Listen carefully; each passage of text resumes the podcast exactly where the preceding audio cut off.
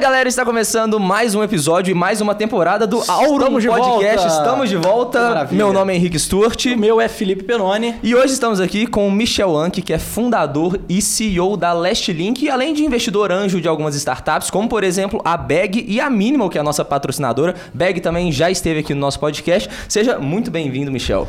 Muito obrigado, pessoal. Uma honra estar aqui e Mano, eu queria te perguntar uma coisa, ó, já, já adiantando, pergunta que é matadora aí pra galera que tá, come- tá querendo começar no digital. Como você enxerga o mercado digital hoje e as oportunidades que o mercado digital pode dar para aquela pessoa que ainda não empreende ou que está começando a empreender, mas não tem muita grana para investir, não tem muito recurso ali? Eu e o Stuart, nós trabalhamos com o mercado digital, a gente sabe é, como que o mercado ele quebrou algumas barreiras, o mercado digital quebrou algumas barreiras comparados com o mercado físico. Queria saber de você como você enxerga isso para o futuro e com oportunidades também para as pessoas que estão começando. Boa. Cara, o mercado, apesar dele estar há mais de 10 anos, né? A gente vê que grandes plataformas já começaram há mais de 10 anos. O mercado digital, ele está só começando. Então, assim, a gente vê uma revolução muito grande, tem um mercado muito grande e as pessoas, assim, não estão ainda consumindo tanto, apesar do volume ser grande, não são todas as pessoas que estão consumindo do digital, né? A gente teve favore- favorecendo aí a pandemia, trazendo aí muita eh, aceleração para esse mercado, mas quando eu vejo o mercado lá fora, o tanto que ele já está mais à frente em vários aspectos, né? Então existem hoje inúmeras empresas lá nos Estados Unidos que dedicam a- ao creator, né? Que a gente chama lá da- da- das plataformas de creator economy. A gente vê que no Brasil a gente está muito centrado em um modelo só, sabe? Então a gente vê que no Brasil, por exemplo, quando a gente fala ah, de assinaturas, com a galera vender assinatura, ainda é algo novo. E lá fora isso está acontecendo há muito tempo, né? Então tem uma evolução muito grande, tem muito campo ainda para o mercado. Né? Muita gente que veio na pandemia, começou a sair depois que a pandemia acabou, achando que o mercado estava saturado, está perdendo. A gente vê o, o oposto em vários outros que mantiveram, né? Então quem acredita, é um, é um mercado que assim como qualquer outra profissão, você precisa dedicar, você precisa trabalhar com o mercado, você precisa ter um negócio profissional igual vocês têm aqui, sabe? Dedicar, né, entender que aquilo ali é o, é o seu, é um negócio novo. Então, se você não, se você trata só como mais uma fonte de renda, acho que você não vai, vai ser só mais um e não vai crescer, entendeu? Não, com certeza. Então, assim, tem muita oportunidade, o mercado está só começando, sabe? E muita gente, para quem não sabe, a Last Link hoje é uma plataforma de infoprodutores, também funciona como um agregador de links também, né? Sim. E, enfim, ela teve toda uma história, mudou de nome nos últimos dois anos. E foi seu primeiro negócio ou você já teve outros negócios antes também? Eu já tive vários negócios. Se for pensar assim, desde meus 15 anos eu tive uns 30 projetos, né? Mas eu te falar assim, era empreender de verdade, né? De você largar tudo, assim como eu falei do, do creator aqui antes do infoprodutor, é, largar tudo e focar naquilo. Eu fiz, né, na verdade, quando eu fiz a Boom, né? Que era uma plataforma que ajudava as pessoas a crescerem no Instagram, a crescerem com audiência, a, a fazerem agendamento de postagem. Tinha agregador de links também. E da Boom, né? Veio a Last Link. né? Aí o que, que a gente fez? A gente inicialmente, a Last Link veio como um spin-off, porque a gente precisava comunicar com os produtores melhor. E a gente foi entendendo que é, a Boom não comunicava com quem a gente queria, com o infoprodutor. E aí a Last Link foi crescendo de uma proporção que falei assim, cara, faz mais sentido eu focar na Last Link, que é o, digamos, o avião que saiu de um outro avião, e, e deixar a Boom de lado e focar somente em um negócio. Foca tudo, né? Então acho que isso foi um do- dos principais motivos que e fez a gente muita gente mudar. fala que o mercado digital, é, isso eu acho que é uma dor que todo mundo tem, não só no mercado digital. Às vezes é até uma desculpa, uma objeção que a pessoa tem ali para não dar o primeiro passo. Fala que o mercado digital está saturando e tem medo disso acabar um dia. Você acha que o mercado digital está só começando? Você acha que ainda tem muita oportunidade, muito, muita coisa para surgir ainda aqui no Brasil para facilitar a vida das Muito. pessoas? Muita coisa. Vocês veem os investimentos que o Facebook, TikTok, todos eles estão trazendo para dentro desse ecossistema. Esse ecossistema está começando agora, sabe? Então, por mais que ah, o mercado ele tem muita gente nele, mas é um mercado que vai substituir muita coisa do offline. Então, não é que ah, hoje, em dia você vai falar assim, ah, vou comprar de algum, algum, algum conteúdo financeiro, tem, tem N opções. Só que não é o problema, isso não é um problema, isso é um, um ponto positivo que cada vez mais a qualidade do que você está comprando no digital vai ser maior. Então você vai tendo mais opções segmentadas, né? Você vai ter nichos que ho- hoje em dia você não tem dentro do digital. Então cada vez mais o, o- eu acredito que o digital ele vai estar abrindo mais portas, entrando em mais nichos, né? Eu acho que cada vez mais nichados, deixando de ser genéricos e te deixar de ter só criadores muito grandes. Eu, vi, eu acabei vendo muito isso com a produção de conteúdo, porque como eu comecei em 2014 a gravar vídeos, naquela época eram poucos nichos. Era nicho de entretenimento, gastronomia, empreendedorismo eu não consumia, mas tinha um ou outro ali que falava Sim. de negócios, é, tinha música. Hoje em dia, você vê o tanto de produtor de conteúdo que tem por aí. Então, por exemplo, eu consigo ver isso muito com meu pai. Meu pai, ele assiste vários canais no YouTube que eu nunca nem imaginar que existia. Tipo, caminhoneiro que mostra a rotina dele de, na estrada. É. E o cara pega, tipo, 400 mil visualizações por vídeo, tá ganhando mó grana com AdSense. E aí, do nada, ele vai e começa a assistir caras que viajam pelo mundo, é, é, consumindo, experimentando novas comidas e tal. E mostra ele e a esposa dele se aventurando por aí. Canal de viagem, que as pessoas pegam um trailer e saem viajando. E os caras vivem disso. E com o YouTube acaba dando uma fonte de renda a mais. Isso é, isso é interessante, né? Porque, cara, quando você perguntasse para alguém... Vou produzir esse tipo de conteúdo, né? A maioria das pessoas ao nosso redor falaria jamais. Só que a gente tem que entender muitas das vezes que nosso cliente não é a gente. Nosso cliente não é não tem as mesmas necessidades da gente. Então, por isso que a gente tem que ter empatia de entender, cara, quem que e quem que a gente quer atender, né? Então, assim, talvez não seja nosso perfil também de vender esse tipo de conteúdo mesmo, né? É, mas é o que eu tô falando é que existem nichos para tudo, cara. Então, assim, a gente vê de tudo, né? Na, na, na é uma plataforma bem mais aberta do que as outras plataformas. Então, a gente permite vários tipos de conteúdos lá. Então, a gente percebe que tem nichos de todos os níveis possíveis, assim, sabe? E aí, dentro da legalidade, dentro de, um, de, um, de, uma, de uma coisa que não prejudica outras pessoas, né? Então, a gente está sempre aberto a receber esses conteúdos diferentes lá também, sabe? Você falou uma coisa importante que muita gente pensa na hora de produzir um conteúdo é, ou na hora de vender algum produto de forma mais genérica, né? Sempre em que, que eu acho que é um bom produto? Ou então, o que, que eu acho que meu cliente vai querer? Exato. Quando na verdade você tem que, de fato, tentar entender o que, que ele quer e atingir aquela dor que ele que ele está tendo. Então, às vezes, não é o que você está pensando no primeiro momento. Uhum. Às vezes você faz uma pesquisa de mercado e vê que é uma coisa completamente diferente. E existe demanda para muita coisa. Existe demanda para quem quer ficar assistindo a rotina de vida de um caminhoneiro, por exemplo. Exato. E a, até pensando nisso, né, pegando esse gancho, essa, essa virada de chave da Boom para a Link e tudo mais. Foi um pouco nisso também, essa pivotagem que vocês fizeram é, de entender a dor do cliente ou foi só querendo seguir um outro caminho? Primeiro, só respondendo o seu primeiro ponto que você trouxe, é, quando as pessoas pensam muito no, no, que ela vai produzir pensando nela, tem muito ego também, porque o cara vai falar assim, pô, mas eu vou ensinar o básico de finanças, o meu concorrente vai falar que eu sou um burro, Exato. sabe? O cara vai falar que eu só sei aquilo. Eu sei muito mais que aquilo. Então, como que é difícil? E sempre a gente tem aquele professor né, na escola que sabia de tudo muito bem, mas na hora de ensinar não conseguia. Porque tinha isso com ele, sabe? Então, assim, o cara que ensina mais é o cara que entende o público dele melhor. É o cara que consegue entender e falar assim, e é onde está o maior dor do mercado. A gente vê o Thiago Negro. Cara, ele ensina o básico, Natália Arcuri. Esses caras são grandes, ensinam o básico ali e atendem uma grande massa. E a grande massa é isso, sabe? Então, assim, ela precisa do básico ali. E aí sim, depois que você ensinou o básico, você vai fazendo a escadinha e vai subindo. Só que precisa ter esse pé no chão e entender isso, e tirar esse ego da frente, uhum. entendeu? Essa era uma dor que eu tinha muito quando eu comecei a produzir conteúdo também. Tipo, vou fazer um conteúdo básico explicando o que, que é um CDB, o que, que é renda fixa, o que, que esses caras, sei lá, um gestor de fundo vai olhar para o meu vídeo Exato. e o que, que ele vai pensar. Porque eu não sei nada. Só que na verdade, meu vídeo não é para ele, né? É, é para uma pessoa que está com um nível de conhecimento um pouco mais para baixo. Então é aquela ideia. É, você não tem que sempre pensar que você vai ensinar sobre o topo ali da escada. Se você está no terceiro degrau, mas tem alguém que está lá no primeiro, Exato. você pode puxar essa pessoa para o terceiro também e tá tudo certo. E se você pensa no topinho da pirâmide, a maioria tá na grande massa, está embaixo ali Exato. mesmo, sabe? Então você tem que conseguir, se você quer atingir um volume grande de mercado, começar a atingir ele para você ir subindo. E né? aí, como com é que certeza. você acha que uma pessoa que já só trabalha. Deixa ele só terminar a resposta da, da, da pivotagem. Outra segunda né? pivotagem. Ah, claro. Bom, a Boom foi o seguinte, né? Até contando um pouco da história aí. Eu trabalhava na Vale uhum. e desenvolvia a Boom. A Boom foi um, um, projeto que eu falei assim, cara, vou ganhar uma grana com isso e vou viver, vou aposentar, uhum. sabe? O negócio bombou tanto, larguei minha carreira de mais de 10 anos na Vale e Já aposentou? E. cara, eu fiquei bem financeiramente, não posso reclamar. Acho que seria ingrato de, de falar, mas. É, Segue trabalhando muito. É, exato. Cara, eu não consigo parar de trabalhar. Eu trabalhei desde os 15 anos.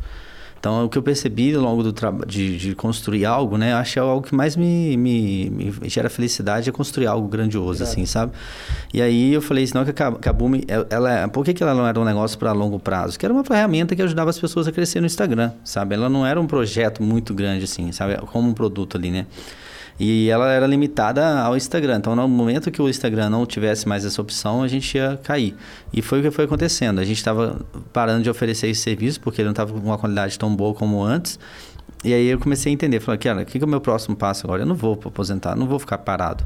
Então a gente começou a entender novos produtos, a gente foi testando vários produtos dentro da Boom e um deles foi o Close Friends, que a gente começou a vender, permitir as pessoas a vender o Close Friends.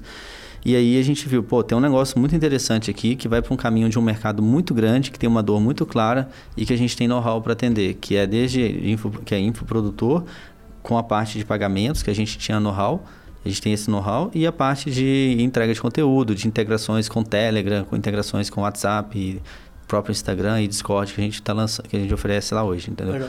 Então a gente tem toda essa parte de integração que nem todos têm essa essas funcionalidades que eram é os know-how pessoa não tem que pegar na mão na massa fazer ali tudo Ex na, mão, na mão, criar planilha, você já já faz tudo, tudo automático. Eu, inclusive, tive close friends numa época e dava muito trabalho ter que organizar ali a questão do tempo que a pessoa ia ficar no meu close friends, Exato. aí ter que mandar para ela uma nova fatura para ela pagar. Aí você esquece, mais... aí esquece, o cara... É. às vezes tem uma pessoa que está querendo comprar e você não viu a mensagem dela. Exato. Aí foi quando eu conheci a Boom, uns dois anos atrás, que me ajudou demais, porque automatizou Legal. todo esse processo que eu estava precisando. Muito bom. Então é justamente isso. E você gera mais venda e você foca no que você é bom, produzir conteúdo, que é o que a gente estava falando mais cedo. Então, uhum.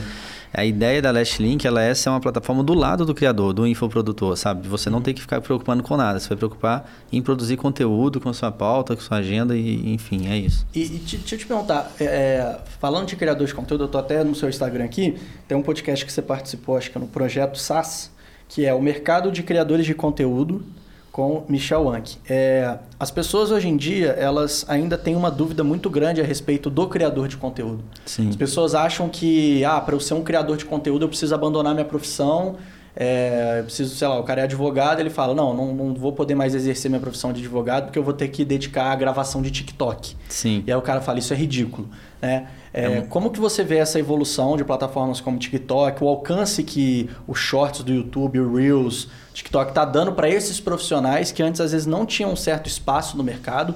Eu sou muito amigo, inclusive, de um dos maiores do mercado de, de advocacia, que é o Escobar. O cara tem 500 mil seguidores no TikTok assim, é, a autoridade dele no mercado cresceu muito. Agora ele só tem cliente de, tipo assim, top de linha, graças à visibilidade que ele conquistou nessas plataformas. Legal. Como você enxerga isso, já que você é um cara que comenta muito sobre o mercado de criadores de conteúdo e as oportunidades que ele pode gerar para pessoas que já estão há muito tempo no mercado, têm muito conhecimento e muita experiência nas costas? Eu gosto de dados, trabalhar com dados, né? Dados e fatos. Assim, a gente tem um case muito interessante de um personal, que é o Norton Mello, foi recentemente comprado por dezenas de milhões. Então, saiu notícia aí para todos os lados sobre isso.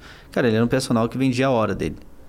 Aí é o que eu falo, né? até fiz um post hoje sobre isso. Tem que ir atrás do que te faz feliz. Você prefere vender sua hora ou você prefere construir algo de um valor, de uma escala muito maior, sabe? Então, assim, é, essa virada de chave, ela não é fácil. Porque não adianta você falar que você não vai fazer aquilo só quando você tiver um tempinho e se não começar a ter uma, uma agenda para aquilo sabe? Olha, todo dia à noite eu vou ter uma agenda para isso, todo dia, sabe? Foi assim que eu fiz na Boom. Na época da Boom eu trabalhava durante o dia todo na Vale, chegava em casa às 5 e meia e ficava até 3 horas da manhã desenvolvendo. Eu desenvolvi a versão do zero, eu programei ela. Fiquei lá uns seis meses desenvolvendo.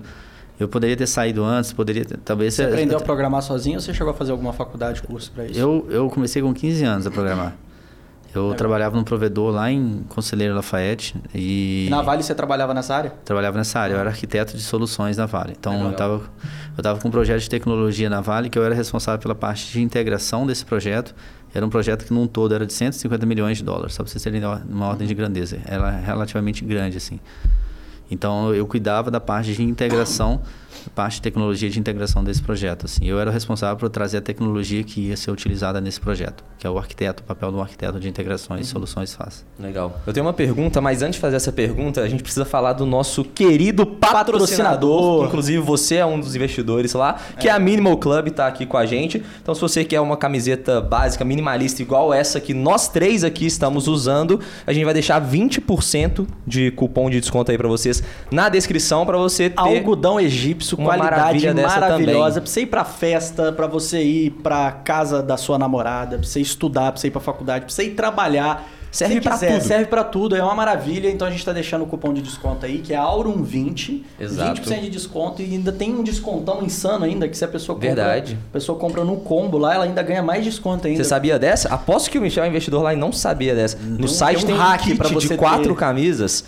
Quatro camisetas, Quatro né? camisetas. Quatro camisetas que lá no site tem 20% de desconto. E se a galera usar o nosso cupom de 20%, a camisa sai com mais de 40% de desconto. então você pega a camiseta eu, e eu tô fica. dando bobeira aqui, então. É, eu tô mano, comprando mais é, caro que. Tem que comprar as quatro nesse combo e ainda botar o nosso cupom. Então, Exato. link tá aqui, na, descrição. e Inclusive, né? Mesmo sendo um sócio, a gente vai te Ah, presentear, presentear. aqui com uma Minimal. Valeu demais. Já é tradição. Valeu, Minimal Club. Tamo junto. Valeu pela parceria. Esse podcast só existe graças a vocês. Exatamente. Show de bola. E aí, Michel, a pergunta que eu, que eu queria fazer, eu vou fazer uma pergunta e depois eu te explico é, onde que eu quero chegar com ela, né? Você falou que você ficou bem de vida finan- financeiramente por conta da, da Boom, mas isso veio por conta, de fato, do crescimento da empresa, de receita, lucro e, eventualmente, distribuição de lucro? Ou você teve algum investidor que colocou dinheiro também, comprou uma participação e você teve essa, essa entrada de caixa? Teve zero investidor na Boom. A Boom, desde o zero, foi sempre eu e o Samuel, que foi meu, meu cofundador, né? E a gente teve zero investimento de fora. A gente até cogitou no começo, só que era um negócio que a gente não entendia muito lá em 2017 e tal. A gente falou assim, cara, esse negócio tá enchendo o saco, vamos focar na operação aqui e vamos fazer fazer, acontecer.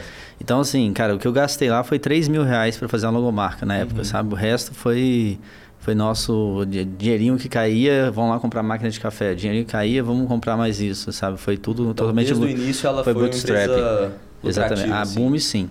Quando a gente fez a virada para a Last Link, que a gente considera que foi um novo negócio totalmente, né?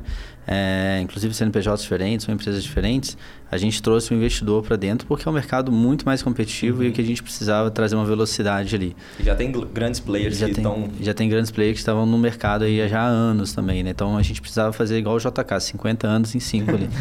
então foi o que a gente fez e, assim, infelizmente a gente conseguiu construir uma plataforma bem robusta que hoje a gente tem milhares aí de, de criadores e infoprodutores vendendo com a gente. E a minha, a minha pergunta vai muito em linha de um, de um fato que eu vi acontecendo, assim, que eu percebi no mercado, é, e você vivenciou os dois lados, digamos assim, da situação. Existiam empresas que foram é, seguiram uma ideia parecida com a sua na Boom, que foram ser bootstrapping, crescer dando lucro desde o primeiro dia, que a empresa é para ser lucrativa, colocar dinheiro no bolso dos sócios e tudo mais. E por outro lado, a grande parte das startups seguem uma ideia de vou trazer um investidor, me capitalizar, queimar muito caixa para crescer muito, eventualmente nem vou dar lucro algum dia para ter um valuation muito maior lá na frente e vender essa participação e colocar o dinheiro no bolso. É, como que você enxerga esses dois mercados, é, esses dois segmentos, assim, essas duas formas de, de empreender e como que você enxerga esse movimento que eu estou percebendo que antigamente, por conta da taxa Selic baixa e tudo mais, era muito mais fácil pegar esse dinheiro com os investidores, porque na renda fixa não rendia nada, então precisava colocar esse dinheiro no risco, né? E aí uma das alternativas é comprar, por exemplo, participação numa startup para pegar esse crescimento e vender essa participação lá na frente. Só que com esse aumento da taxa de juros, o dinheiro ficou mais caro e muitas empresas estão migrando de estratégia, estão demitindo, parando de queimar caixa e tentando gerar lucro, porque esse dinheiro hoje vale mais do que um crescimento futuro, por exemplo. É, como que você enxerga isso? Então, são, como você disse, são dois lados, né? Eu acho que a empresa que não precisa, eu já vi startup que não precisava de investimento me pedir mentoria falando que queria captar. Falei, cara, se você não precisa, você não tem que captar. Não é, não é uma vida fácil de você ter investidores juntos, sabe? Então, assim, é a vida mais difícil. No- tem mais difícil no sentido de você tá uma responsabilidade ainda maior. que Lógico que você tem. pra outro cara sim, prestar também, né? conta. Isso é um relacionamento que você tem que, tem que cuidar. Então, assim, é, é muito mais fácil você já tiver um negócio que gera caixa e você seguir sozinho. Mas claro que se você tem desafios pela frente, que você precisa acelerar, você ganhar velocidade, é lógico que tem que trazer um investidor para dentro. Então acho que são dois lados, você tem que entender o seu tipo de negócio, o tamanho do mercado e enfim, várias variáveis para avaliar se faz sentido você ir atrás do investidor. O fato é, o mercado ele piorou muito para quem está buscando investimento desde o começo desse ano, né? Então assim, para essas empresas, desde as empresas que lançaram na IPO, lá, lá, empresas listadas na, na bolsa nos Estados Unidos, a maioria delas caíram muito empresas que chegaram a cair 90%. E até que no Brasil também. no Brasil né? também. Os IPOs todos despencaram. Despencaram bem. É... E aí o desafio deles todos é o quê, cara? É agora se tornar uma empresa lucrativa. Por quê? Essas empresas passaram a ser comparadas com outras empresas listadas na bolsa. Como a taxa de juros ela é muito alta agora, tanto lá fora, tanto aqui, os investidores olham para o que fazem o quê? Vou investir na bolsa, ou vou investir na, nessas empresas que vai trazer um retorno de longo prazo, porque uhum. a expectativa de trazer um retorno dessas empresas era de longo prazo, porque elas iam gerar uma coisa exponencial. Como a, a, eles têm um retorno de curto prazo muito alto com a taxa de juros e uma, um retorno mais garantido, começou a competir esses investimentos começaram a ir para lá. Só que eu vejo que não vai ser algo que vai se durar para sempre, é, são cíclicos, uhum. sabe? Então eu acho assim, talvez um ano e meio, talvez dois anos, isso volte a, a restabelecer. Não acredito que vai voltar como antes, estava exagerado também. Então acho que tinha muita startup que não faturava. A gente, a gente desde o começo a gente captou investimento, a gente já faturava relativamente bem. Então, assim, quem trouxe investimento para dentro, que não faturava, que trouxe valuation muito alto, está se enrolando porque não vai ter, não vai conseguir captar num valuation uhum. maior, sabe? E vai ter que conseguir fazer milagre para fazer algo crescer num tempo que precisa para valer a pena aquele investimento. Então, acho que é entender mesmo, assim, do, do, ponto de vista do investidor, né? O que que faz, se ele não faz sentido trazer investidor para dentro no, do, do, do, empreendedor, se não faz sentido ele não traz. E eu acho que como investidor é isso que você falou, sabe? Acaba que tem outras oportunidades com dinheiro mais, mais fácil, né?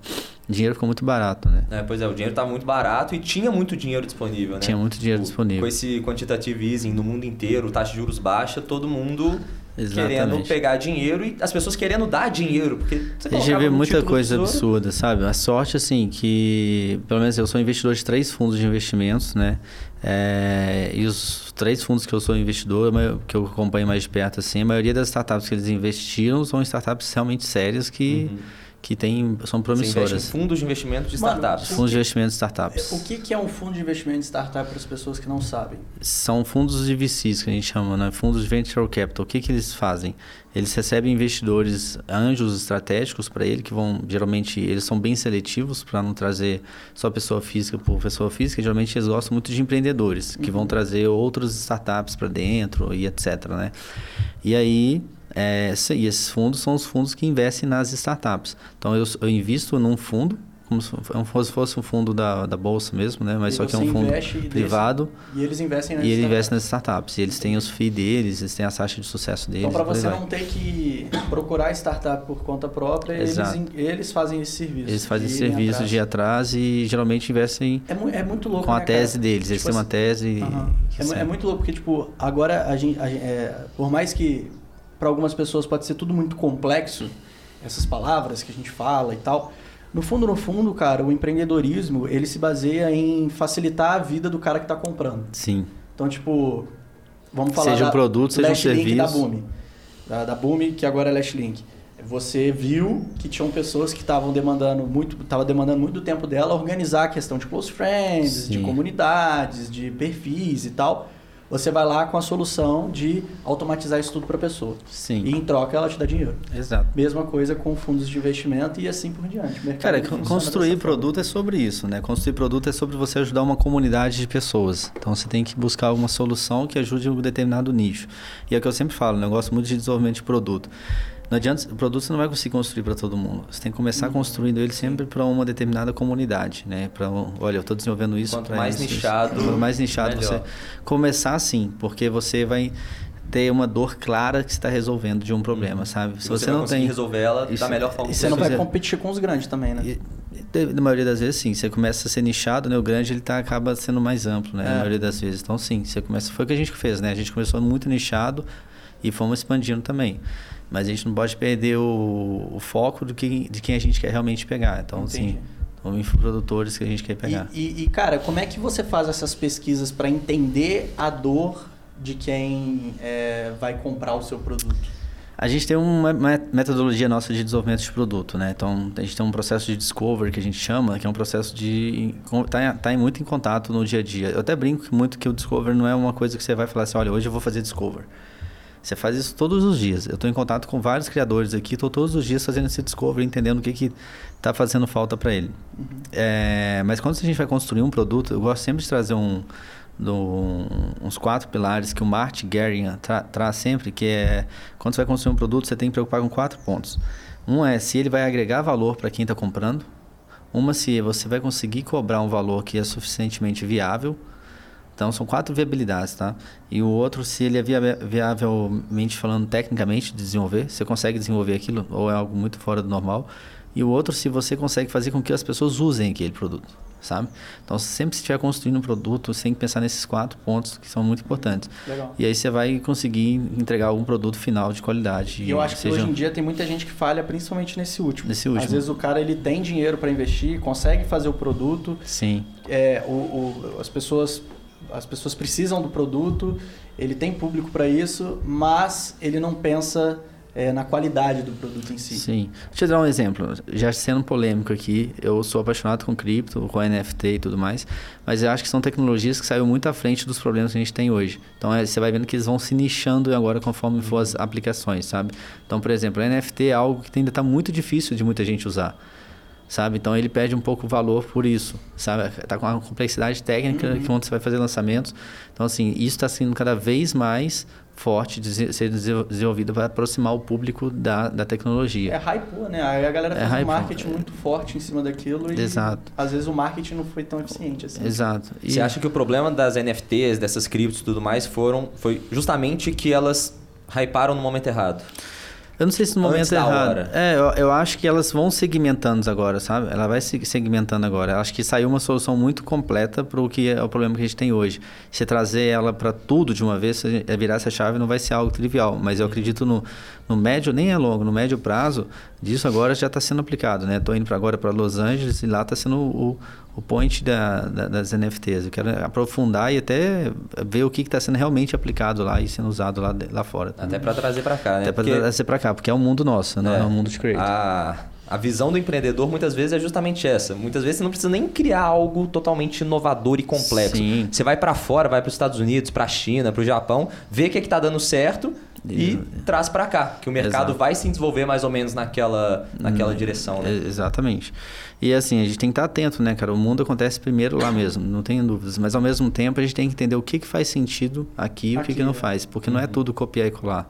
É. Então, assim, é, a gente percebe mesmo, como eu falei, o negócio sobre assinaturas, né? Para quem vende assinaturas. Aqui no Brasil tem pouca gente, pouca assim, comparado com a galera que não vende assinatura, que vende só o lançamento único, né? É, para vender essa assinatura de infoproduto. Então lá fora está muito grande. Lá é talvez mais, muito mais forte do que o pagamento único. Aqui ainda não. A gente vê muita força da galera que vende pagamento único. É, então estou desenvolvendo esse mercado também. Por, por, exemplo, você, você, pega, você fala de assinatura. Um produto que é anual é uma assinatura. Se ele tiver renovação. É, até na renovação. É uma assinatura. Se a pessoa pagar dividido de 12 vezes, é uma assinatura mensal? Não, né? Não. Ele na assinatura de... tem, que ter, tem que ter renovação. Para mim, a minha premissa é essa, sabe? Se você está vendendo um produto anual, daqui a um ano você não vai ter o cara de volta automaticamente, Entendi. entendeu? Entendi. Então, aí, assim, muitas das vezes, o que, que acontece? O cara pensa só no primeiro ano. Uhum. Pô, se ele vende um negócio anual, cara, ele já está garantindo uma parcela dessa venda dele no ano que vem. Uhum. Então ele vai ter que ter um trabalho de fazer com que esse cara não cancele, fique satisfeito. Por mais que às vezes coloque um valor menor, mas ele vai acumulando uma riqueza ali que não tem, valor, não tem noção do valor dele. Sim, sim. O Nortomelo, que é o grande case nosso que eu estava falando, que foi comprado pela Ibane, o Ibane, ele foi, ele chegou a ter 11 mil assinantes mensais com ele. Pagando o quê? Uns Pagando. 30 reais, 40? Cara, acho uns 40, 50, assim, se eu não me engano. E esses números ele divulga, então não tem problema. Mas ele ganhou plaquinha nossas, é um grande case que eu me orgulho muito de falar, porque Legal. a gente fez o, o caso, o cara é, do, voar. O Wesley lá do, da psicologia lá, 40 mil alunos pagando 15 reais por mês. Por é, 19. 19 reais por mês. Pois é, se aumenta um real, dois reais, você vai vendo que vai então, assim, é, é uma recorrência. E outra que quando você tem essa galera pagando para você, por menor que seja o ticket, qualquer coisa que você oferece para ele, você vai conseguir vender. Porque o cara vai estar... Tá, mas ele, já, ele, ele não deixa de ser um cliente seu, entendeu? Uhum. uhum. Então, assim, é mais fácil você comprar um negócio da Netflix que você assina hoje do que da Disney que você não assina. Então, se, uhum. se, eu for pensar, você vai conseguir fazer mais um upgrade dentro da Netflix do que comprar um produto novo dentro da Netflix. Entendi. E como é que você enxerga esse mercado assim de assinatura versus ticket único também, por exemplo, vender é, ou um vitalício ou acesso de um ano? Porque muita gente fala que De nada adianta você entregar uma assinatura para ter esse, essa vantagem da recorrência, dessa previsibilidade de receita, se você não oferece um produto condizente com, esse, com, essa, com essa recorrência Esse também. é um bom né? ponto. Você tem que ter um produto que faça, que, que, que faça sentido, né? Você pode, às vezes, entregar, é, um, por exemplo, muita gente faz o que? Entrega um curso, entrega atualizações dele ou uma área de membros com atualizações e entrega um grupo de interações das pessoas que estão aprendendo sobre aquilo. Uhum. Então, para você fazer parte daquele grupo, você tem que pagar essa recorrência por menor que ela seja. E aí você faz lives periodicamente ali. Então, acho que essa é uma construção. Não é só falar assim, olha, agora tem um, um produto aqui, vou, vou começar a cobrar a assinatura dele, que se é um produto único, que você só entrega, não tem atualização nenhuma, é, é realmente não faz sentido. Não, e eu, eu, vi, eu vi esses dias um... É, eu vi não, né? Eu fiz. eu vi, eu fiz. É, eu tive uma ideia do nada, que é o seguinte. Hoje pra variar, dia, né? Ideias do nada. Ideias do nada, por tipo. Felipe, Pino, Felipe Penoni. Tipo as que ele teve É. no carro, né? Ali, né? É, eu tive duas ideias no carro hoje maravilhosas. Não conte, porque Não, senão. Eu vendo ela. Quem É. quiser assinar o meu plano de ideias aí. Ainda bem que foi no carro, né? Porque se fosse antes eu ia ter que aplicar a ideia dele aqui, né? É, ia ser uma boa, ia ser uma Ia ser boa. excelente. Adivinhem o convidado. Não vou me estender, que senão vocês vão entender a ideia. É, cara, eu tive uma ideia uma vez, que é o seguinte: hoje em dia, o maior ativo das pessoas é o tempo. Né? Então você- é muito difícil você ter a atenção de uma pessoa. Se a pessoa está aqui assistindo a gente há 30 minutos, é porque a gente, assim, a gente conseguiu algo de muito valor. Sim. A pessoa está 30 minutos e ela escolheu ficar aqui com a gente ao invés de assistir qualquer outra coisa. Ela podia ter. Ela tem N opções no telefone, 30 aplicativos para assistir. E um dia eu cheguei à conclusão de que ninguém assiste live no Instagram. Eu cheguei a essa conclusão. Falei, cara, às vezes os caras abrem live no Instagram do nada. E aí fica lá, 110 pessoas, 100 pessoas, mas aí aquele número fica mudando, não para de entrar gente. Eu acho que aquele número é um número ilusório, que na realidade são 100 pessoas, que na- são pessoas entrando e pessoas saindo, e, ficam mais, e fica mais ou menos naquela média. É muito difícil uma pessoa assistir uma live inteira no Instagram, a não ser, a não ser que tenha tido uma antecipa- antecipação gigante, o cara tenha divulgado o evento. O que, que eu pensei? Eu falei, cara, eu vou começar a cobrar para as pessoas assistirem minhas lives. Falei, pô, vou criar um perfil. Eu não, não sabia que a, agora a Ah, Last é. Link, agora eu sei que a Last Link faz isso. Inclusive você que quer cobrar pelas suas lives, Last Link, link na descrição. Mas eu na época não conhecia a Last Link, fui lá, criei um perfil. Falei, galera, que quer assistir minha live de hoje? 37 reais. Vou falar sobre esse tema aqui. Pá, pá, pá. Mano, fui lá, vendi umas. Aquela dia, aquele dia eu vendi umas 30 vagas, né? Só pelo Caramba. story. 37 reais vezes 30 deu uns 900 É, contos uns mil contos. uns mil reais, É. fazer uma livezinha de boa e o número não, não mudava. O número ficou lá intacto. As 30 pessoas assistindo do início ao fim. E, aí eu como pe- era um perfil fechado, E era um perfil fechado. não tinha como entrar novas É que- pessoas. Então né? a gente cria uma ilusão, a gente cria, fazendo isso, a gente cria uma exclusividade ali, né? Pô, a pessoa Sim. tá no meu perfil assistindo, a pessoa dá valor para aquele tempo, Total. porque ela tá pagando, né? É e você também não fica com aquele sentimento de que você tá falando por nada. Exato. Você vê que tem 30 pessoas engajadas com você ali o tempo inteiro, a live fica melhor. Eu odeio, cara, quando eu vou fazer live eu vejo um monte de gente saindo, eu fico desesperado, eu começo a me embolar, eu começo a me é, atropelar o que eu tô falando. Isso é um bom ponto. E, e quando você tem a live lá também do perfil privado, o fato da pessoa estar pagando, ela sente, cara, eu tô pagando Exato, pra tô isso. pagando? Eu É. preciso fazer valor, valer a Vou pena. dar valor pra isso. E aí você pode deixar a live gravada também pro cara que não consumiu a live também, Uhum. no perfil fechado. Moral da história é que a gente só dá valor para aquilo que a gente bota o dinheiro, né? Exatamente. Inclu- é, Tem gente que dói no fala, bolso, né? Tem gente que fala que, pô, tá, Ou tá com vice-versa. Tá com dificuldade. Você bota dinheiro só naquilo que você dá Você valor. dá- exatamente. Não, mas tem gente que fala, por exemplo, tá precisando de ir na academia, É, paga um ano de academia, ao E invés não- de pagar um mês. sim. Porque aí você já paga um ano. Eu, quando eu tava querendo correr, eu comprei um tênis de mil reais. E às vezes sai na frente, né? O, o dar valor, o, o pagar primeiro pra você dar valor depois. Ele sai na Exato. frente mesmo. É, bom ponto. exatamente. Boa, boa. Então tem gente que fala isso. E eu Só- acho que colocar o seu dinheiro é muito além, tipo assim, você tá me dando dinheiro, você tá se comprometendo com você mesmo. O dinheiro que você coloca num curso, numa aula, numa live, num Close Friends, é o dinheiro que você tá colocando para se comprometer com algo que vai agregar muito no seu futuro. Fazendo um, trazendo um ponto pra vocês. Tem um investidor nosso que é um gringo, um cara super inteligente, sabe? E conversando com ele uma vez, ele trouxe pra mim o seguinte: ele falou assim, cara, as pessoas pagam pros criadores, os creators que eles chamam lá fora, que é os infoprodutores, por, por um dos três motivos ou por mais dele do que um deles, É, por inspiração, os caras querem ser como você é, sabe? Então, o cara tá pagando um chefe de cozinha para ele ser como aquele cara é, né? Por educação. Ele pode estar tá pagando o chefe aprender alguma receita também, mas aí nesse caso, quem está pagando pode ser uma, uma mulher que quer fazer um jantar especial e etc. Ou para ter acesso. Sabe? O acesso é a atenção ali. O cara quer pagar para poder fazer uma pergunta para você. Então, sempre você, como infoprodutor, pensar nesses três, ele vai te ajudar também. Fala assim, cara, as pessoas que pagam para mim, elas querem ser como eu sou. Uhum. Eu estou ensinando alguma coisa aqui, ou eu estou dando acesso a, a elas para mim. Então, assim, pode me perguntar alguma coisa, vocês vão poder ter acesso a mim. Então, é um baita insight é, também para quem está é, produzindo pra, conteúdo. Pra quem tá produzindo conteúdo, é, fazer um copy mais direcionado, entender todo essa... Você tem que, tipo assim, se você produz conteúdo para você conseguir mais vendas orgânicas basicamente você tem que ser um cara foda para sua audiência, porque aí todo mundo vai te ver como. E se você for ver os caras que mais vendem, eles têm essa idolatria porque eles conseguem ter um foco absurdo naquilo uhum. que eles fazem. Exato. Então, e, tipo, as pessoas. E, começam de nichos, de novo. E começam de alguma forma, todos eles de algum nichos, assim, até chegar ao tamanho que eles são. Porque muitos você vai ver e fala assim, bom, o cara já começou grande. Não. Nada. Você vai ver lá atrás, o cara começou sendo é. bom em alguma coisa. E foi construindo. É, e foi construindo. exponencial o também. Rico, né? ele começou com finanças pessoais. Pois é. E aí depois ele foi para mercado financeiro, investimento. Hoje o cara fala até de Deus, pô. É. Exato. Se você pegar a ideia tipo, do, do exponencial, né? Se você melhora 1% por dia, no final de um ano você não vai estar tá 365% melhor. Você vai estar tá 37 vezes melhor, por conta justamente do, do exponencial. Mas só para a gente não perder o, o assunto. O fio da meada. É, você comentou que o maior ativo das pessoas é o tempo. Discorda aí, vai. Discordo minimamente, só para trazer uma reflexão interessante também, que é o seguinte: não é o tempo, é a atenção. Porque talvez a pessoa esteja assistindo nesse momento do podcast, que já passou, sei lá, uns 30, 40 minutos, não sei exatamente. Talvez ela esteja no celular. Então ela deu o tempo dela pra gente, tá com o podcast aberto, mas a atenção dela tá em outra coisa. Às vezes tá lá no TikTok.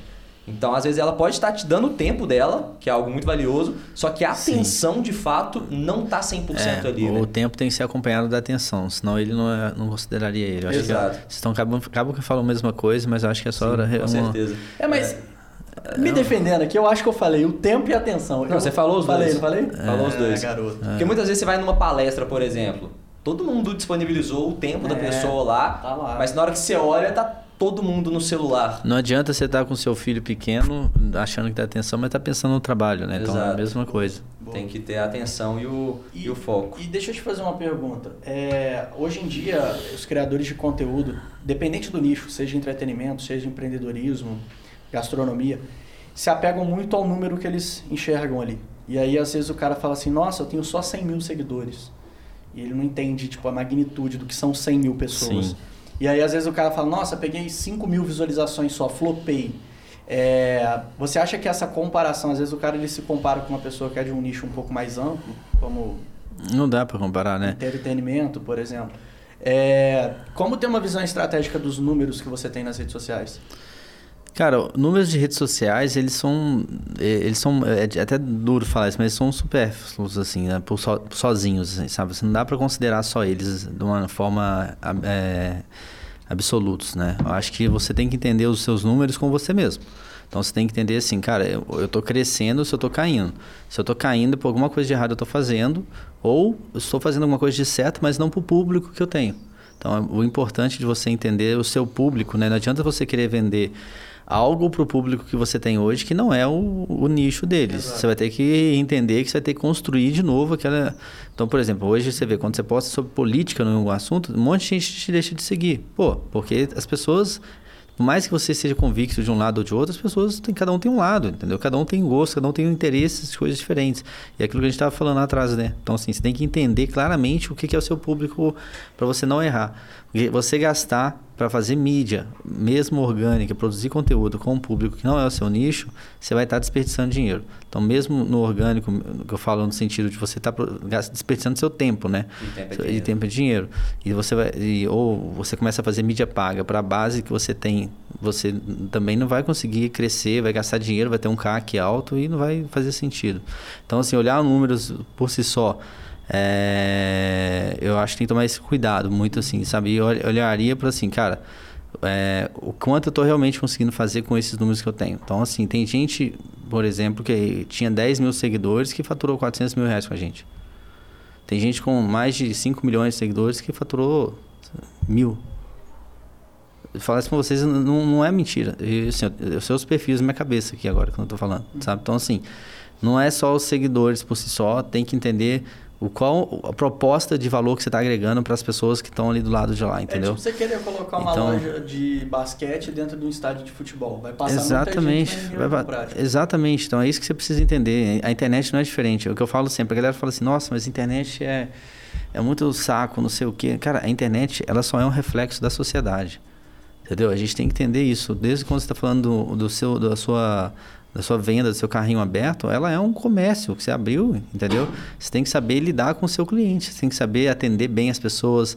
Por que, que aqueles criadores, aqueles infoprodutores que, pô, eu mando mensagem, o cara me responde, é a mesma coisa do cara do mercadinho lá atrás. Quando você ia no mercadinho, eu falava assim, não, o dono lá é muito bonzinho, o cara é muito. Você lembra disso? Quando eu era pequeno tinha muito disso, né? E às vezes até Então, você assim, paga mais caro naquele você- mercadinho você paga do que mais você pagaria caro, no mercadão, porque você conhece o cara e já criou aquela relação com ele. Exatamente. Então você cria essa experiência, você cria esse vínculo, você, cria aquilo, você sabe, você começa a se inspirar mais nele, você começa a ter vários. Você se conecta com aquilo, com aquilo sem saber porquê. E aí, no fundo, é um todo esse, esse em volta, sabe? Então, acho que esse cuidado do seu mercadinho, antes de você vender, querer vender alguma coisa, né? Que eu sempre falo, você tem que doar primeiro, sabe? Então, você tem que fazer a sua parte primeiro e aí depois você faz é uma construção. E depois você consegue agregar e, e fazer vendas e crescer em números. E assim, por mais, sei lá, por mais esquisito que isso possa parecer, muita gente fica querendo dar um discursinho bonitinho e tudo mais, tem que gerar valor. Concordo 100%, mas no final do dia o que realmente importa é dinheiro no bolso. Sim. Ninguém tá fazendo nada com De algum graça. outro objetivo, de graça. Todo mundo tem um interesse próprio e quer colocar dinheiro no bolso. Então, quem está produzindo conteúdo quer colocar dinheiro no bolso. E é isso que você falou. É, número de seguidores, de visualização, é uma métrica de vaidade. Você falar, eu tenho não sei quantos milhões de seguidores, mas está colocando tanto dinheiro no bolso assim? Às vezes você tem menos seguidor e está faturando mais do que quem tem milhões de seguidores. Exatamente. Então, seguidor é métrica de va- de vaidade, você tem que saber quanto que está colocando no É, eu bolso. acho que o negócio E- é você dividir se você quer ser famoso ou se você quer ganhar dinheiro. Se você quer Exato. ser famoso, aí faz sentido você ficar vendo quantos vídeos você É, eu, aí você foca em ganhar e crescer seguidores por si só, né? Exato. Aí você É. tem várias formas de crescer seguidores. Agora, se você quer fazer é, vendas, você tem que entender que eu quero crescer e produzir conteúdos para aquele nicho que eu estou pretendendo construir algo. Por isso que entender de um plano de vista não só de curto prazo, do que, que você quer construir na sua rede social é importante, porque tudo que você vai pro- produzir, você vai começar a pensar, pô, isso tem sentido para o público que eu quero? Vou fazer isso, vou mo- demonstrar isso, demonstrar aquilo. Então, acho que conectar com o público é um, um valor bem importante e, nisso aí. E tem um, um problema também que nas redes sociais é, tem aquela história, tipo, você olha para um número e o número é algo muito frio. Quando você pega, Frio. por exemplo, e vai entender, beleza, tem 300 pessoas assistindo meu vídeo. 300 pessoas na rede social parece muito pouco, mas vai dar uma palestra na frente de 300 pessoas. Sim. Coloca lá 300 pessoas sentadas na sua frente te olhando. Imagina 300 dedos enfiados. Essa foi a piada que eu mandei no vídeo aquela vez. Foi. Foi. Viralizou, viu? Eu fiz essa. Falei, mano, imagina 300 dedos. Aí, plum, viralizou todo Viralizou, mundo. com Todo mundo certeza. entendeu a mensagem. É. Ah. Mas é isso, tipo assim, 300 pessoas na rede social parece pouco, porque tem gente com milhões de seguidores, só que imagina 300 pessoas na sua frente, imagina 300 dedos também, né? Dói. Mano, o, o negócio... Você, você fez a sua pergunta? Pode falar. Não, o negócio é o seguinte: as pessoas elas têm uma, é, elas têm uma dificuldade muito grande de é, não se comparar. Não, o ser humano é isso. É, tipo, eu acho que é, o tudo, tudo que rola hoje em dia de frustração na cabeça de uma pessoa está completamente relacionado com a comparação. Ele vê alguém que é melhor do que ele, ele fala, eu, não, eu ainda não sou o melhor. Sim. E também tem uma frustração na cabeça do melhor, que o melhor fala, pô, daqui a pouco eu posso ser o segundo melhor. Então fica sempre essa batalha, é uma comparação é, um com o outro. Acho que quando você se livra disso e começa a olhar para o seu, para o micro, né, na verdade, você começa a entender que às vezes a sua base funciona melhor do que a outra base, tendo menos visualização, tendo menos seguidor, você vai ter uma, uma carreira bem mais tranquila, psicológico bem mais tranquilo. Virar essa chave não é fácil, sabe? Não é, Assim, não. é, porque assim, fala assim, ah, para de comparar e começa a comparar com você. Não Não, dá. mas eu acho assim, começa, sabe? começa a comparar você com você mesmo, sabe?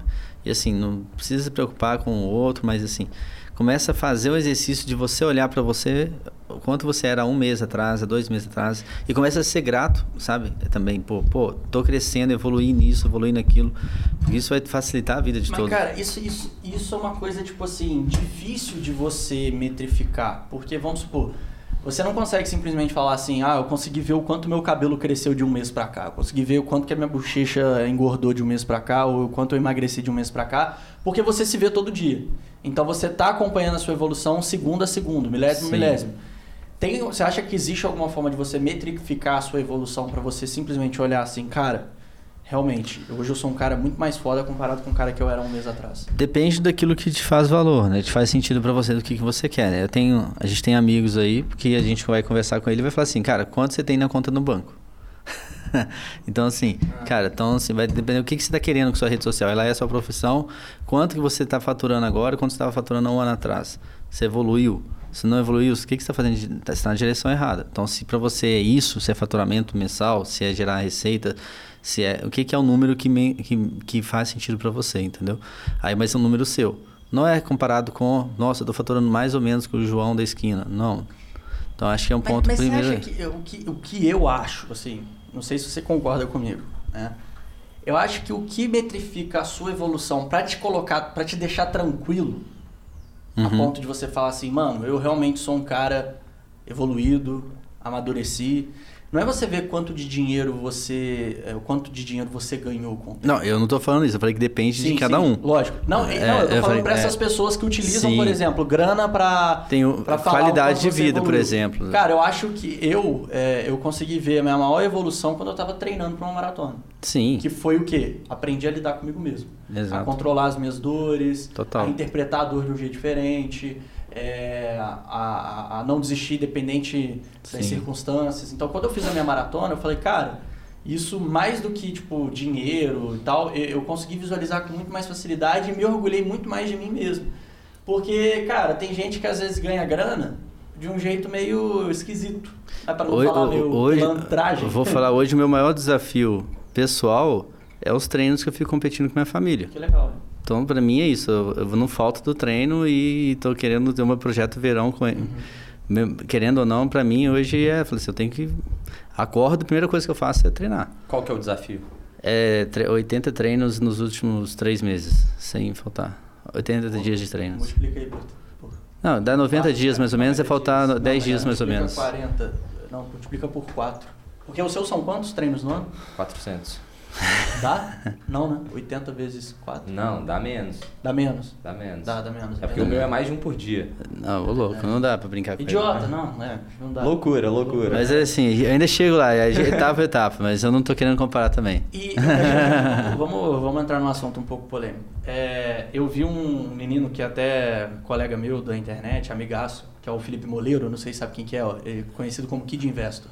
Ele tem Ah. 13 anos e fala de investimentos. Legal. E, assim, cara, o moleque é um crânio. Eu acho que é, o, o erro dele foi ter nascido no Brasil. Porque no Brasil ninguém valoriza criança que já fala de negócios, que já pensa no futuro e tal. O certo é ver a criança com 13 anos dançando funk, falando besteira Sim. e usando droga. É, e aparece um molequinho dando dica de investimento, todo mundo acha uma merda. Fala, não, que bosta esse cara, o que, que esse cara tá falando? É o, que Ele a gente, fez tá- um é o que a vídeo- gente tava falando. Porque às vezes o cara ensina um básico, não sei se é o caso dele, mas o cara ensina um básico e as pessoas que, sei lá, o cara é um especialista, não sei o quê, olha. O problema é que ele tem uma oratória muito avançada para a idade dele. E ele fala de coisas que adultos falam. E aí isso dá aquele contraste que a pessoa fala, mano, isso aqui não tá certo. Sim. E aí lançou um vídeo dele esses dias que ele falou que ele adora ser workaholic. Hum. Ele falou assim, não, porque eu gosto muito dessa ideia, eu, eu gosto de ser um workaholic. O vídeo pronto pra galera cair em É, cima. não, não, o moleque sofreu. Os mole- O moleque sofreu. É, os comentários foram extremamente negativos. Mas pior que ele não liga. Ele tem uma mentalidade muito boa, cara. Ele não liga nem pras críticas que ele recebe. Eu, com 13 anos, eu me remoía com hate de um comentário avulso no YouTube. É... Você acha que, desde novo, assim, você começou com 15, você já é, ser apaixonado por trabalho, isso é bom ou ruim? Acho ótimo. Acho que ruim se eu tivesse apaixonado por outros caminhos que outras pessoas da minha infância tiveram, assim, sabe? Poderia estar tá matando. Poderia estar tá roubando. é tipo é isso. É o famoso isso, mas assim, eu acho que tudo na vida também tem que ter equilíbrio, sabe? Então eu aprendi ao longo da vida muito isso, assim. É, que eu conseguiria, inclusive, ser mais performático quando eu tinha esporte na minha vida. Sabe? Então, quando eu trouxe esse equilíbrio, mais clichê que seja todo mundo falando de esporte, não sei o que, cara, para mim o esporte ele é minha válvula de escape eu consigo dar uma reiniciada ali, igual você reiniciar o computador. Então eu vou ali, dou aquela treinada, cara, volto uma máquina depois, entendeu? E dedicar a estudar também, cara. Uma coisa que eu, como novo, falava assim: ah, não vou fazer faculdade, não vou fazer não sei o quê. Fiz MBA, fiz pós-graduação, fiz tudo. E assim, valeu a pena? Valeu. Trouxe muita base, muita coisa para mim, sabe? Agora, hoje em dia está muito mais fácil se aprender as coisas sem seguir esse caminho. Uhum. Então, talvez não é o caso para todo mundo. Você faria faculdade se você tivesse 18 anos hoje? E o conhecimento que você tem? Faculdade, talvez sim. No máximo, no máximo uma faculdade, Entendi. sabe? Mas eu faria uma faculdade... É, é não sei se talvez é AD, cara. Eu acho é presencial mesmo, por causa da interação, por causa de, de, da convivência, ah, entendeu? Tá. Acho é, que mais, faz a diferença. É, faz a diferença eu isso. acho muito mais útil também. Então tem muita base, muitas pessoas que eu conheci ao longo dessa carreira de estudos que mais o network pesou, pesa mais hoje do que o aprendizado, entendeu? Mas mostra aquilo que é o seguinte também. Muita gente que estudou comigo lá, cara, a galera que formou comigo na faculdade, eu formei em tecnologia de, de informação a galera não trabalha com desenvolvimento, não trabalhou na área, entendeu? Foi mais por formar. Então, assim, acho que tem que encontrar aquilo que faz sentido para você, entendeu?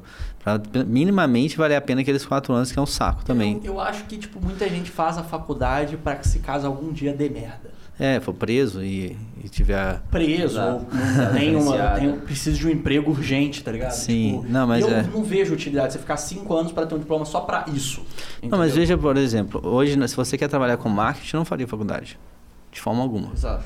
Tá, se você quer trabalhar no marketing digital, eu, Compre eu acho. curso do Penone. Compre o curso do Penone. É, maravilha. mas eu, eu, eu vejo isso, sim, porque a faculdade não consegue acompanhar, cara. Então, assim, o assunto é polêmico, mas, assim, a minha opinião. Sim, então, agora, certeza. se você quer ter uma outra formação para, sei lá, engenheiro, engenheiro, engenheiro, agrônomo, cara, o cara tem, tem, tem a faculdade, não Lógico, tem jeito. Então, medicina, então. medicina. Então, acho que tem muita, muito caso a caso aí, entendeu? E você comentou que, assim, você vai na academia, faz um treino ali, por exemplo, e vira outra pessoa, tá revigorado.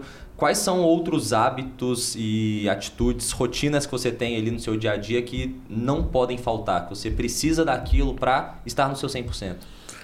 Cara, eu acho ambiente de trabalho, eu sou bem crítico com isso, de estar num ambiente extremamente tranquilo, iluminação. Eu, eu faço questão de ter um ambiente mais propício, assim, para trabalhar, sabe? Agora, de rotina de, de parar e falar assim, cara, tem um dia que está mais atípico e tudo mais, duas coisas que eu faço. É, uma é meditar e outra é correr sabe? Eu gosto de fazer bastante isso aí. Que é coisa que eu faço assim. Deixa de fazer para não te atrapalhar. Cara, eu olho para minha agenda, se eu vejo que tem uma agenda super complexa, eu sempre gosto de reprogramar alguns assuntos e falar assim, cara, não tem que tomar essa decisão hoje. Isso foi uma, um, um dos aprendizados que eu tive. Então, eu falo assim, tem reunião desse assunto, desse, desse assunto. Eu não vou entrar 100% nessa reunião, eu vou passar essa reunião para sexta-feira e aí eu, eu consigo estar tá melhor lá. Então é, é sempre estar tá atento à agenda para a agenda não ser um para ela te puxar para onde você tem que ir ali no, no sentido do que está todo mundo marcando alguma coisa na sua agenda, sabe? Você tem que ser dono da sua agenda. Você tem que saber para que, que você está entrando. Porque a gente está falando da atenção Sim. e do tempo. Não adianta você entrar numa reunião e ser só, ah, tá bom, me dá aqui que eu assino. Cara, eu odeio fazer isso, sabe? Sabe que, que então, isso que você acabou de falar me lembrou? De uma coisa que o Jeff Bezos faz ele não toma mais de três grandes decisões por dia. Porque a cada decisão que você toma, você está gastando energia. Muito. E se é uma decisão muito complexa, uma decisão muito importante, o nível de energia que você vai gastar vai ser muito maior. Sim. E se você toma mais de três decisões no dia, é isso. Você não vai estar tá no seu 100% para tomar aquela decisão. Então ele vai programando a agenda dele dessa forma se for um assunto muito importante e já tem coisas importantes para resolver no dia, deixa para o próximo que Sim. você consegue estar tá no, num nível melhor ali para pensar naquilo. Esses requisinhos parecem besteira, mas no dia a dia isso aí não vai fazer muita diferença, sabe? Então tem reuniões... Não vai. Não, vai fazer muita ah. diferença, desculpa. Vai fazer muita diferença porque, cara, no, no final das contas, é, tudo é sobre as decisões que você toma. Exato. Então, assim, ainda mais na cadeira nossa. A gente tem hoje 50 pessoas. Cara, é o tempo inteiro tomando decisão. Contrata, não contrata, é, amplia aqui, não amplia aqui, vamos focar nisso, vamos focar naquilo, planejamento, sabe? Tem é muita coisa que a gente precisa estar tá com a cabeça vazia bem para isso. Eu não poderia perder o gancho de falar que realmente toda decisão que você toma, você está gastando energia, inclusive as decisões da roupa que você utiliza.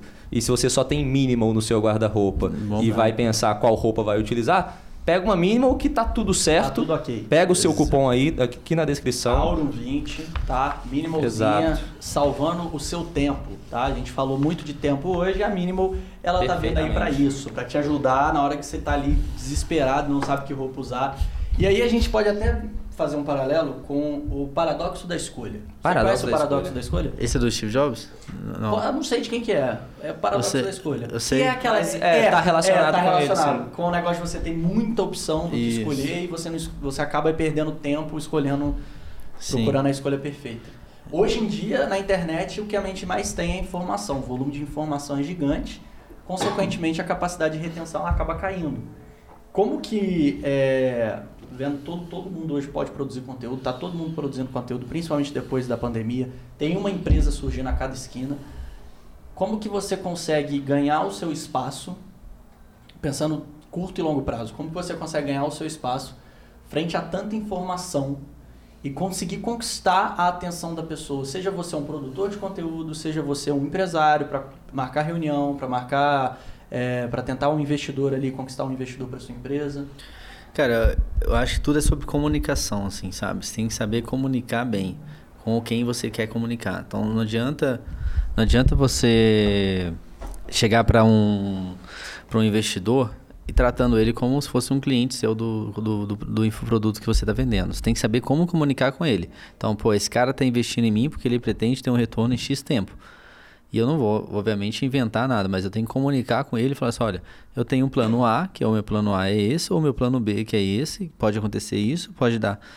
Então, um ponto muito importante: pode dar merda também, sabe? Mas se der merda, vai ser isso. Se der bom, vai ser isso aqui. E se você não quiser também, vai ser isso aqui, cara. Vai ter outros que vão querer entrar. Então, assim, você tem que saber comunicar com quem você está comunicando. Você precisa realmente convencer, né? A persuasão ali na, na, na, na sua comunicação. E aí, atenção no, no, no, no, como criador, mesma coisa, entender o mercado, cara, entender, é sempre duas coisas, o, tamanho, o, mercado que você está atingindo, a comunidade que você está atingindo e qual que é a dor dessas pessoas, assim, sabe? A gente está falando muito da dor do, da produtividade, sabe? O cara, pô, tô focando ali e ajudar o cara a ter uma produtividade melhor no dia a dia dele. Não, tô ensinando o cara a ganhar dinheiro. Então, sabe, você entender isso, essa dor dele e, e, e, e atingir ela, sabe? De várias formas. Está falando nela repetida, repetidas e repetidas vezes.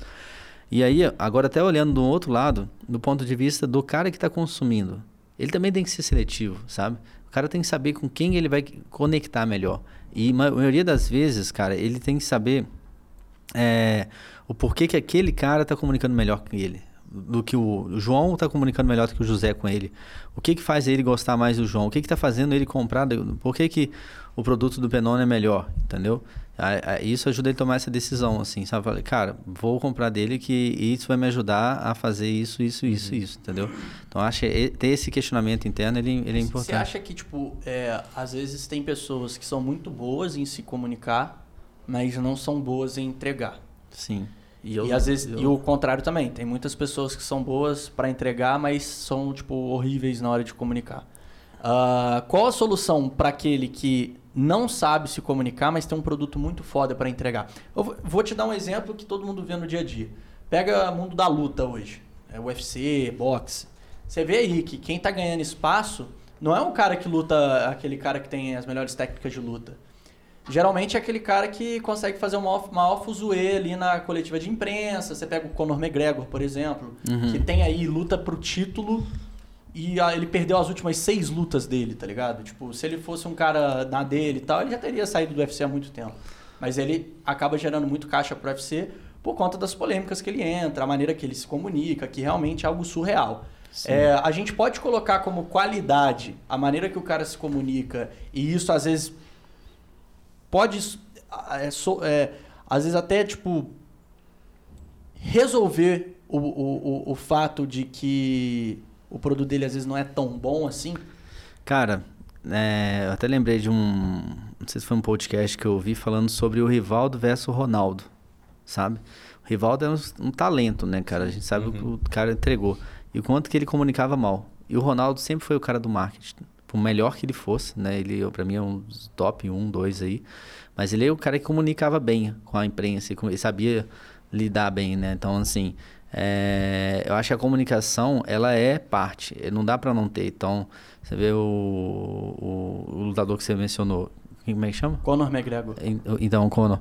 Ele, cara, é um cara que gera atenção porque as pessoas gostam de ver aquilo, não tá errado também. É isso que eu te falar, tipo, tá errado uma pessoa tá, consumir acho... alguém que talvez não seja tão bom quanto o melhor mas o cara se comunica muito bem e consegue gerar aquele desejo na audiência em querer assistir ele agindo, eu ele acho, trabalhando. Eu acho que depende de cada, digamos assim, canal de, de, de, de cada tipo de negócio, né? Se a gente está falando de um produto educativo, que a comunicação ela é importante, acho que é algo que a comunicação vai ter um peso para traduzir e para ensinar ali muito forte. Então, assim, a, a, o cara que não consegue comunicar é, é realmente na educação não consegue ensinar aquele produto ali, pô, ele, ele a gente está desvalorizando ele. Agora, não dá para desvalorizar o cara 100% porque ele é um cara que é um lutador bom e que não consegue comunicar, mas ao mesmo tempo ele precisa conseguir ser atrativo para ele. Se ele quer ter aquela atenção é que aí eu, o que eu entendo é o seguinte, o Conor ele pretende ter, chamar atenção mesmo, independente de ganhar ou do que perder, e perder, etc e tal. Agora, o Chiara que, que, é, que é campeão lá, ele não está preocupado com essa atenção. Se ele não desenvolve isso, se ele não foca nisso, ou ele quer a atenção só daqueles que vê ele como um campeão, sabe? Eu não sou o melhor com a área do, de comunicação também, ao mesmo tempo eu trabalho para isso. Eu desenvolvo nisso, estou aqui com um podcast, estou me envolvendo em como eu posso me comunicar melhor. Porque eu sei que eu, talvez o meu outro lado seja mais forte do que a, a comunicação em si também, sabe? Então acho que é. Eu, eu acho assim, para resumir e ser um pouco mais, talvez, claro no que, que a gente está querendo falar, é, o que você estava falando, por exemplo, tem um cara que é muito bom de vender, vende muito, só que não entrega um produto condizente aí com o que ele é tá outra vendendo. história aí ele é, é outra muito história. bom no marketing muito bom no marketing não, mas não entrega. É, não entrega e aí nesse caso pensando num infoproduto por exemplo educacional isso não é tão legal assim Exato. porque o cliente vai comprar é e não vai é Exatamente. não vai receber o, o, que mercado, ele estava comprando o mercado joga esse cara fora não joga joga não? não? é sustentável é, a longo prazo no longo prazo vai jogar o problema fora. é que no caminho do curto e médio prazo ele vai enganar muita gente então assim isso é, é, é triste Agora, no caso de entretenimento, cara, que é o caso do, do Conor, é. cara, eu não vejo. Ele tá é entregando é divertido. Um espetáculo ele tá entregando um tá espetáculo. Tá querendo ver. Sabe? É, é. E assim, a, e, a, e, é, interessante que muita gente acha que ele é o Bambambam. Bam, bam, que ele que é o cara que tá ganhando todas uhum. e etc, né? Mas, Porra, cara. Não.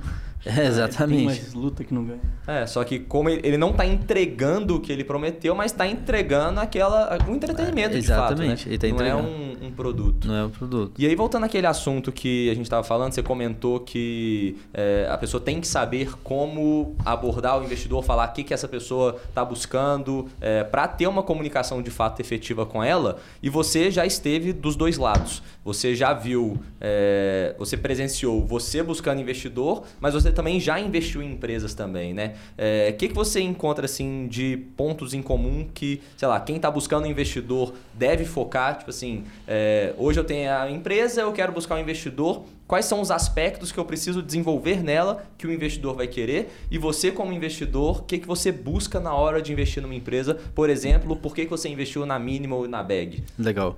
É, cara, como empreendedor, eu tenho que ter um negócio que seja promissor, assim, que eu mostre a grandeza dele, um tamanho de mercado grande, uma dor clara e mostrando que eu sou o cara melhor para fazer aquilo. Uhum. Acho que assim, ter isso como empreendedor tem que conseguir mostrar isso pro, pro investidor, sabe? Mostrar por eu sou um empreendedor, estou full time dedicado a isso, meu projeto de vida é esse negócio. A gente já construiu, já gerou uma atração né, já conseguimos provar que é nosso negócio, ele é viável tecnicamente, todos aqueles valores que eu falei tecnicamente, a galera está conseguindo usar o produto e etc. Então, quanto mais avançado eu conseguir trazer isso melhor. E como empreendedor, como investidor, é, falando de bag, principalmente, minimal, a gente é, são todos esses pontos que eu falei e, e a confiança assim, no empreendedor, sabe?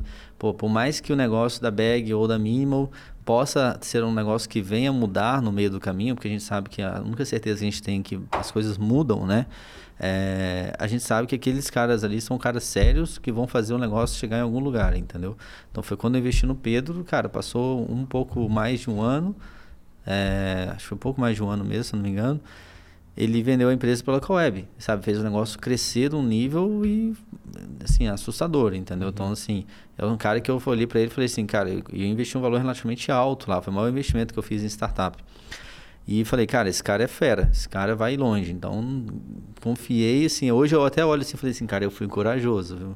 Mas é que o Pedro passa essa confiança, assim. O cara, é, ele, desde, desde o começo, desde o, a gente não foi um, um primeiro encontro, né? A gente uhum. encontrou muitos e estava confiante no que ele estava construindo ali junto com o Thiago e o Marcelo também. E você falou que você foi corajoso. Mesmo dando certo, você não fica com aquela sensação, tipo, deveria ter investido mais, talvez? Fico totalmente. Ali, ali com certeza. Ele. Só que assim, a gente tem que ter pé no chão, né? Não arrepender também, porque a gente sabe o. Senão daqui a pouco no próximo. Olhar no retrovisor vou... é fácil, né? Olhar, olhar no retrovisor é fácil, né? Mas eu olho e penso o seguinte: eu joguei com as cartas que eu tinha na mesa. Então, uhum. assim, Mesma coisa agora na mínima, eu quero ter essa mesma sensação. Pô, poderia ter investido mais. É. Mas é, a gente tem que ser pé no chão e, e para saber, como investidor, a gente tem que investir investe em várias para nem todas vão realmente uhum. dar certo, né? A gente investe em várias para pegar aí é, uma, duas. E uma vai pagar todos os erros. E uma vai pagar todos os erros eu dos outros. Que, tipo assim, acertar em cheio no valor, assim, que você fala, cara, eu investi o certo, é tipo ganhar na Mega Sena. Tá é. É uma chance muito, muito, muito pequena. Não existe uma fórmula de bolo ali. Não, e até porque o Pedro também não ia deixar eu investir mais, assim. Uhum. Ele tava, já estava claro para ele até onde que ia, a gente já uhum. tinha chegado acordado ali, sabe? Uhum. Mas é isso, assim. Então, acho que olhar o empreendedor, sabe? Tem um é, nem sempre só a história, sabe, do cara. Uhum. Eu acho que porque, por exemplo, o Pedro foi um empreendedor de primeira viagem aí e mandou super bem. Então, assim, se eu olhasse para isso, falasse, ah, tem que ser um cara que empreendeu na primeira já tinha empreendido, uhum. etc, não teria investido. E um cara que, que olharam o que, que ele estava fazendo em dois anos, construindo ali a bag, mais ou menos, que eu estava acompanhando, dois, três anos praticamente, e o que ele tinha conseguido já alcançar com aquilo ali, cara, eu falei, cara, esse cara vai mais, muito mais longe. E foi, foi certo. E só mais uma pergunta também. Por que, que você escolheu tipo, investir em startups, em empresas e não investir de forma mais tradicional assim no mercado financeiro? Ou você faz os dois eu, também? Eu faço os dois, é. Isso que eu ia falar. Eu invisto em uma carteira de dividendos também hoje. E tenho hoje também renda fixa, porque a renda uhum. fixa está muito positiva. E invisto em, em carteira de dividendos seguindo muito o método do Barsi também. E quantos por cento assim, você divide sua carteira? Cara, diria que está hoje 70% em renda fixa e renda de dividendos uhum. e 30% em startups, assim. 30% em startups. É. Então você é um cara bem arrojado mesmo, né? Sim, tá bem arrojado. Startups eu considero os fundos também uhum. de investimento, né? Entendi. Então, e os fundos são fundos bem sérios, assim, né? Então, são fundos que a gente sabe que tem bons números aí também, bons. Que é um investimento que tem, tem muita liquidez, né? Se você quiser resgatar não esse tem. dinheiro, por exemplo, fundo, você não vai ter. Fundo de investimento você investe para ter o retorno de 8 a 11 anos. Uhum. É, um investimento de longo prazo. Isso. Não é uma renda fixa que você vai Não. resgatar ali em um ano, por exemplo. Sim, é um investimento de longo prazo, totalmente. Show. Então você tem que estar bem tranquilo com esse investimento. Show de bola. Michel, queríamos agradecer aqui a participação. Valeu. Tamo junto. Foi um prazer bater esse papo. e... e... É isso, cara. É isso. Obrigado aí, galera, que assistiu. Valeu, Palavras mundo. finais aqui, a é. gente queria saber as E onde que a galera pode te encontrar também? Redes sociais, a Last Link? Bom ponto. É, queria agradecer, foi um papo muito bom. A gente foi, passou por todos os, os pontos possíveis, acho que, que eu esperava aqui também. Agradecer pelo convite. E, cara, quem quiser me seguir na rede social, no Instagram, Michel Ank, Michel A-N-K. É, no LinkedIn, mesma coisa. E o, o Instagram da Lashlink é lashlink.oficial. Segue a gente lá, a gente está com a menor taxa do mercado, 7.7, para quem é infoprodutor, quer vender um grupo pago é, no Telegram, no, no, WhatsApp, no Instagram ou no Discord, ou também tem um curso hospedado com a gente. A gente integra tudo lá junto. Pô, Beleza? que legal, Maravilha. que legal. Então, ó, tá aí todas as informações da Lashlink para você. Como ele mesmo falou, menores taxas, você deve ter visto alguns flyers passando do, ao longo do vídeo aí, falando da Lashlink. Link. E, pessoal, é isso. Obrigado, valeu, Stuart. Tamo junto. Foi um bom retorno. Um bom foi, retorno. Foi emocionante. Voltando emocionante, com tudo. Voltando com tudo. Pessoal, obrigado. Até o próximo episódio. Valeu. Deixe seu comentário, indicações. sugestões, tudo aquilo. Valeu, Chula, Valeu, pela Chula. participação Tamo junto. aí no backstage. E é nóis. Valeu. Valeu, Abraço. tamo junto. Valeu. Show de bola. Excelente. Ali foi só o teste aqui, agora a gente grava. Você tem que ver assim, dois. Sempre tem essa.